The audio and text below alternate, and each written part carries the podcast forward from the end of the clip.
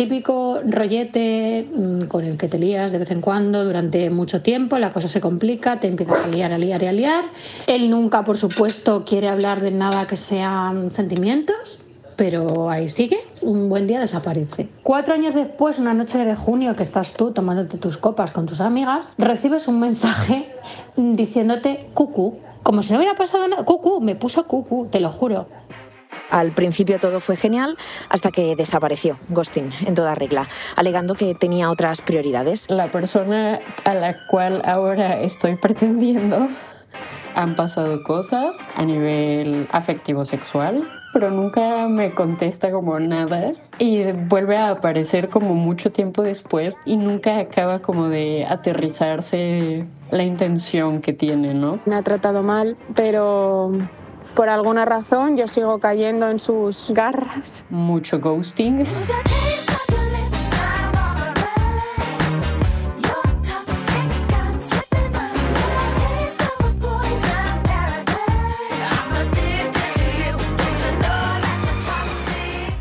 Hay ya muchos términos que definen conductas poco deseables en las relaciones. Internet y las aplicaciones para ligar multiplican los patrones de conducta tóxicos de siempre y crean otros nuevos. Ponerles nombre ayuda a identificarlos. Es jueves 12 de mayo. Soy Íñigo Domínguez. Hoy, en el país, ¿cómo saber si estás en una relación tóxica?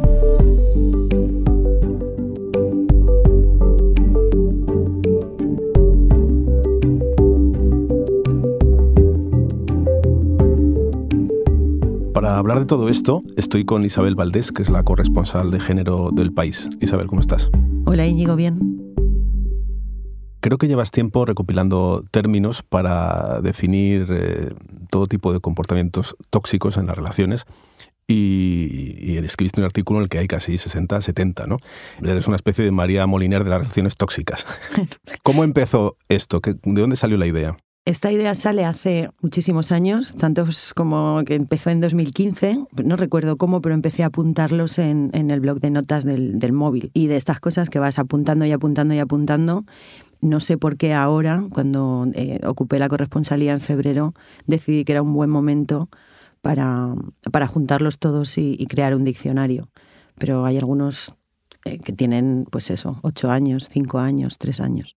Isabel, ¿por qué es eh, importante eh, poner nombre a estos comportamientos, aunque algunos son cosas que han pasado toda la vida, pero ahora, ¿por qué crees que, está bien ponerles una etiqueta, que se sepa cómo se llaman? Supongo que como con todo, cuando tú pones nombre a algo, ayudas a, a, identificarlo. Y una vez que lo identificas, ya no lo ves como algo que te pasa solo a ti, sino que lo visualizas, te distancias y lo visualizas dentro de un patrón, ¿no? Forma parte de, de un patrón de conducta. Y eso es importante para, darse cuenta, ¿no? que es una frase que me gusta mucho, que es de repente cuando te das cuenta de lo que te está pasando. Y ese es el primer paso pues, para cambiarlo, para salir huyendo de ahí o para intentar solucionarlo. Justo por eso hace como un par de meses colgué un hilo de Twitter en el que ponía varios ejemplos y le pedí a la gente, mujeres y hombres, que si habían tenido alguna de esas experiencias maravillosas, eh, me las contaran. Eh, ¿Y qué pasó? Que tuve, fue, delirante, o sea, recibí como en 24 horas muchísimos mensajes. Tuve que acabar, digamos, puliendo porque me llegaron de verdad muchos. Me quedé con 196 de mujeres y con 12 de hombres. Y además en una franja de edad que yo pensaba que iba a estar más constreñida a una edad más joven, pero ni mucho menos. O sea, gente de 14 a 56. Me sorprendió bastante, la verdad. ¿Qué ejemplos pusiste para que la gente identificara de lo que estabas hablando? Pues yo creo que los más comunes, ¿no? El, típico tío que desaparece sin decirte absolutamente nada, o el que va y viene eh, de una forma como, bueno, eh, intermitente y además eso se alarga en el tiempo, o los que te están viendo las stories en Instagram todos los días y nunca, nunca interaccionan contigo, ¿no? Nunca llegan a ponerse en contacto. Mira, algunos de esos, de esos casos tenían dentro de esas relaciones no uno ni dos, sino tres o cuatro. Te voy a, te voy a poner uno de ellos.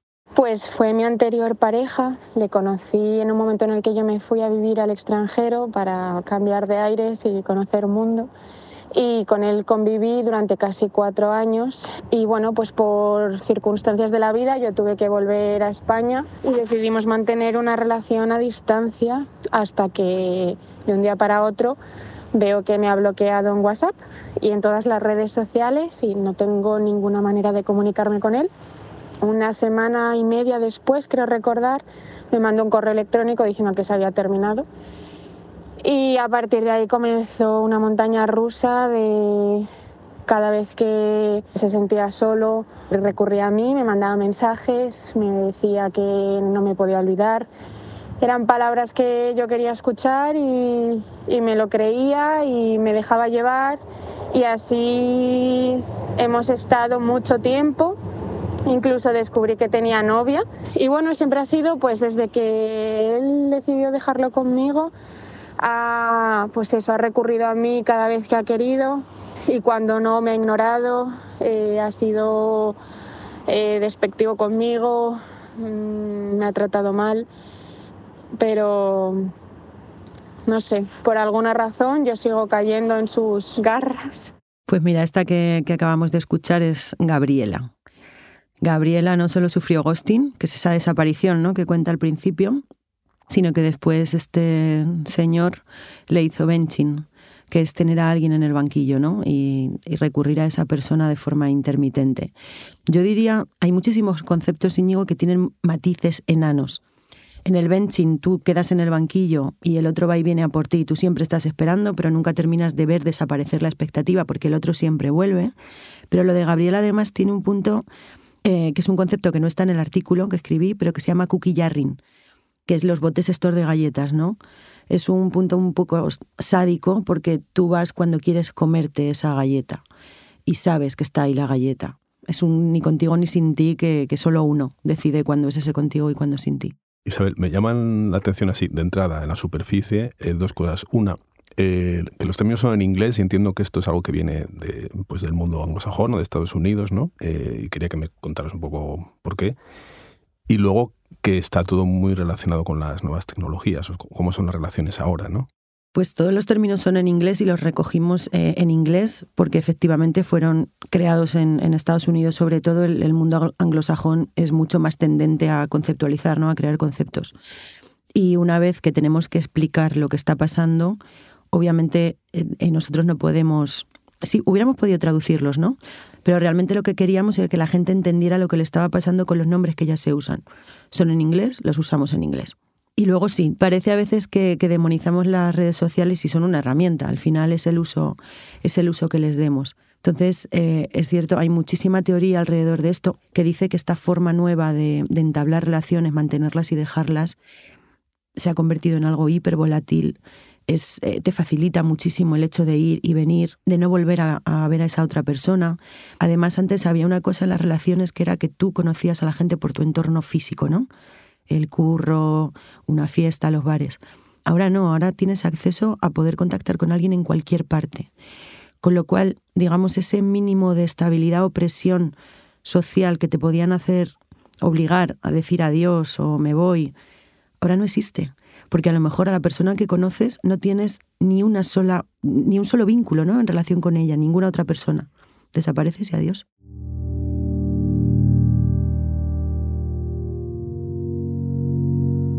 Claro, es que si no tenéis a nadie en común es fácil desaparecer porque antes te lo presentaban, era de un círculo y si alguien desaparece le puedes preguntar a su amigo, a su amiga, oye, ¿qué ha sido? ¿Qué ha pasado? ¿no?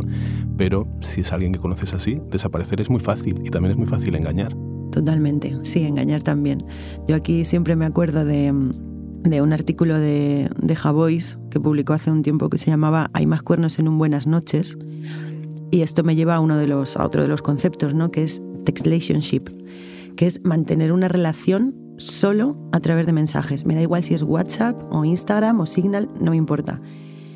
¿Qué pasa? Manu en, esta, en, aquel artículo de opinión contaba cómo eh, era ser mucho más infiel estar escribiéndote con alguien en la cama por la noche mientras ves una serie con tu pareja que acostarte con alguien un día en una farra. Y es totalmente cierto, pero hay mucha gente que mantiene este tipo de relaciones y a veces es porque son personas que ya tienen una relación estable en su vida física, ¿no? en, su vida, en su vida real, digámoslo así. Y, luego hay otros conceptos relacionados que son un poco más eh, oscuros, ¿no? como el kitten fishing, que es maquillar la realidad. Te pongo un ejemplo. A ti te flipa el tecno. Y yo, que no te conozco de nada ni tú a mí, te digo que a mí también, aunque yo en realidad el tecno lo odio. O sea, me pone la cabeza como un bombo. Pero yo me dedico a colgar stories, por ejemplo, para que tú veas que a mí me gusta el tecno. Y ahí poco a poco te voy conquistando. Y después del kitten fishing viene un paso más que es el catfishing, que eso ya es, em, o sea, puede llegar a ser un delito, porque esas personas se crean una identidad nueva. Puede ser a través de imágenes y datos personales de otras personas, eh, que eso ya supone un delito, usurpación de la identidad. Pero luego vas más allá y, bueno, ha habido casos en el mundo de, desde estafas, agresiones o incluso asesinatos, ¿no? De gente que se hacía pasar por otra persona. Claro, esto de hacerse pasar por otro, etcétera, ha pasado siempre, simplemente que se adapta a los tiempos, ¿no? Pero hay códigos o actitudes que son verdaderamente nuevas mm, porque están en las herramientas que se están usando. Pues sí, por ejemplo, el, el cloaking, eh, que es que además de desaparecer, yo te bloqueo eh, de todas las redes sociales en las que te tenía, con lo cual tú no puedes interaccionar conmigo. Mira, vamos a escuchar a, a Sara, que también cuenta algo como esto. Yo me fui a Lisboa a vivir un mes y abrí Tinder y entonces hice match con un chico guapísimo. Total, que empezamos a hablar por WhatsApp. Y bueno, la verdad es que fue increíble porque conectamos de una manera brutal. Música, eh, política, en cuestiones sentimentales, emocionales. Bueno, llegamos a un punto de intimidad de contarnos cosas muy, muy personales, ¿no? Buenos días, ¿cómo estás? Guapa, qué mona, tal, cómo me gustas, vídeos, fotos, por eso estoy haciendo esto, esta es mi casa, esta es mi familia, este es mi padre. Y de repente un día le dije, ah, de broma, ¿no? Como, uy, yo creo que aquí no nos vamos a llevar bien. No recuerdo ahora mismo, no recuerdo qué fue. Y me dejó escribir sin dar explicaciones. Bueno, yo después de cuatro o cinco días escribiéndole sin respuesta, él leía, porque además ve, o sea, me salía como el check-in, ¿sabes? Cero. Adiós. Desaparece. Isabel, aquí yo me pregunto dos cosas. Uno, ¿por qué la gente hace esto? Y luego, ¿por qué uno soporta esto? Mira, yo no lo sé. es que te hago preguntas muy difíciles. Te lo digo sinceramente. O sea, a ver, eh, sí que me sé la teoría, ¿no? Pero a mí también me cuesta todavía eh, escuchar este tipo de historias, que yo también las he vivido, ¿eh? Y decir, pero, o sea, ¿qué mundo es este? ¿Por qué la gente hace esto? Bueno, eh, sobre la mesa está la teoría y creo que está no solo bastante extendida, sino que se ajusta bastante a la realidad de una falta de educación brutal. Una falta de educación afectivo-sexual no solo en los colegios, ¿no? sino en la sociedad, en la vida, en los amigos, eh, en la familia. Entonces, eso por una parte. ¿Por qué la gente aguanta esto?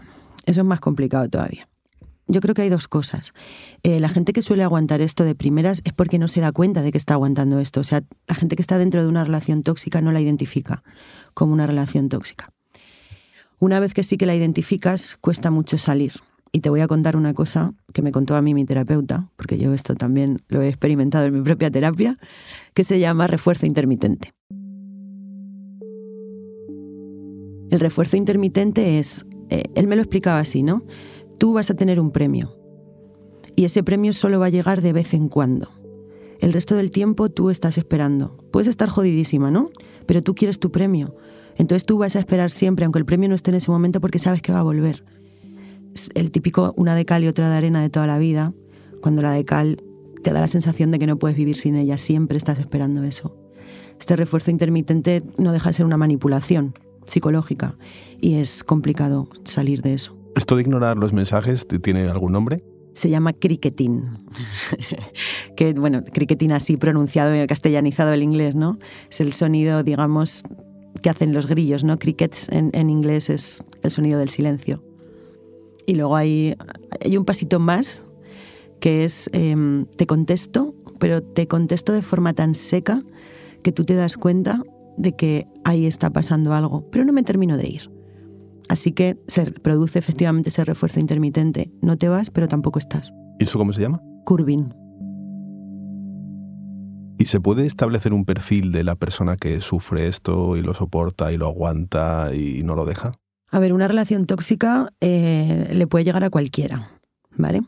Pero sí es cierto que los pocos datos que hay dicen que son las mujeres las que eh, más sufren este tipo de relaciones tiene también una explicación, no solo datos. Somos nosotras las que más hemos y, sufrimos, no hemos estado sometidas al ideal del amor romántico. Esto tiene una cosa buena y es que el feminismo en los últimos años ha logrado de alguna manera que lo visibilicemos como lo que es, un ideal que de ideal tiene cero. Entonces sí que es cierto que, se está produciendo una especie de, choque ¿no? entre lo que hemos aprendido durante toda la vida, que es ese ideal de amor romántico, y eh, por fin darnos cuenta de que, de que no lo es y estamos un poco luchando contra eso. Pero sí, efectivamente siguen siendo las, eh, las mujeres. ¿Pero a los hombres también les pasará o es que lo cuentan menos?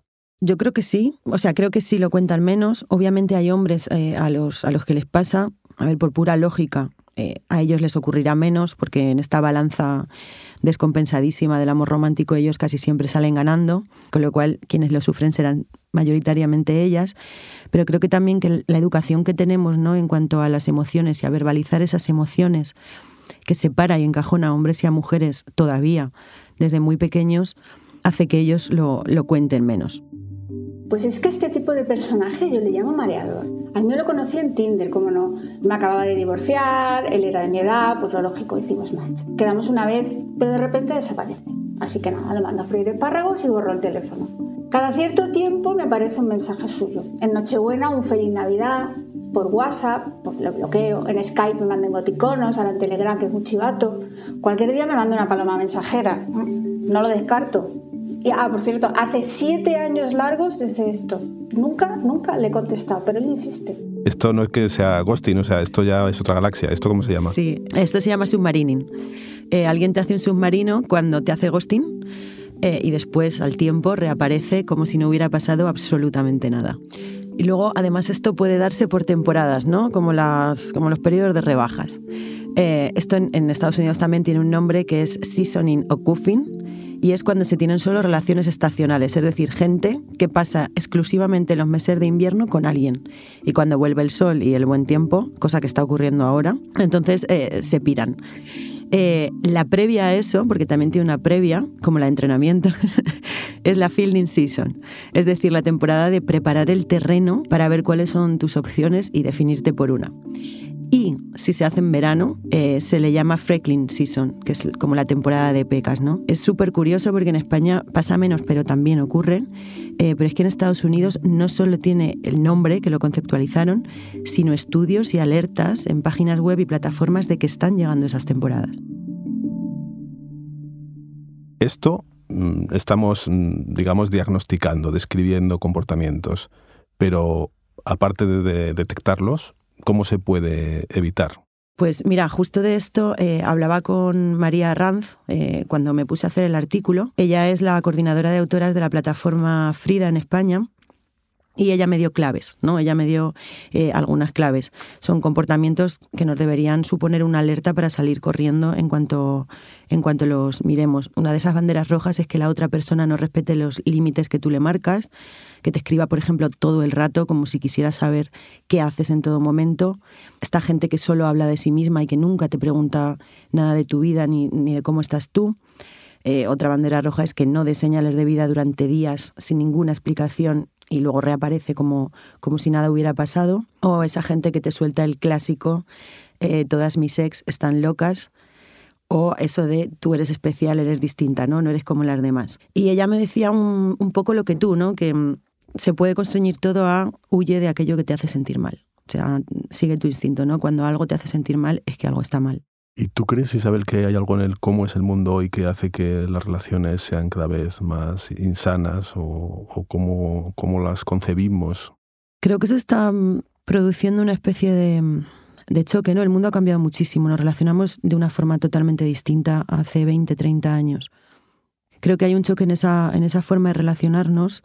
Está por un lado la gente, sobre todo mujeres, ¿no? que son las que han salido más perjudicadas de cómo nos relacionábamos hasta ahora que están cambiando todo eso, ¿no? Están intentando cambiar la forma en la que se relacionan.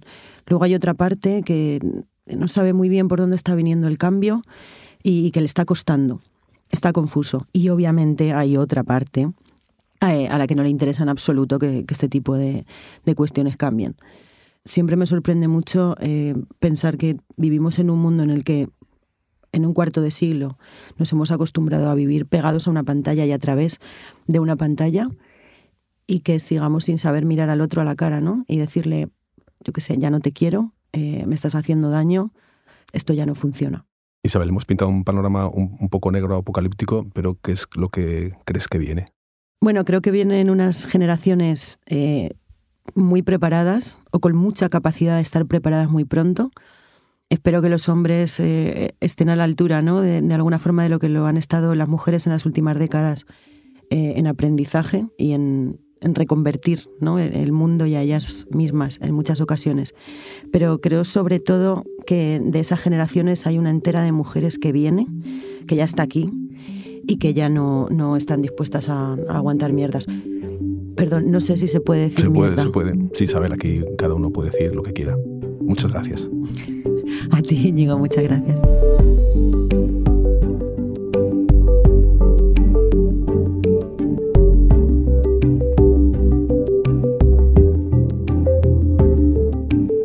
Este episodio lo ha realizado Inés Vila. La grabación es de Camilo Iriarte.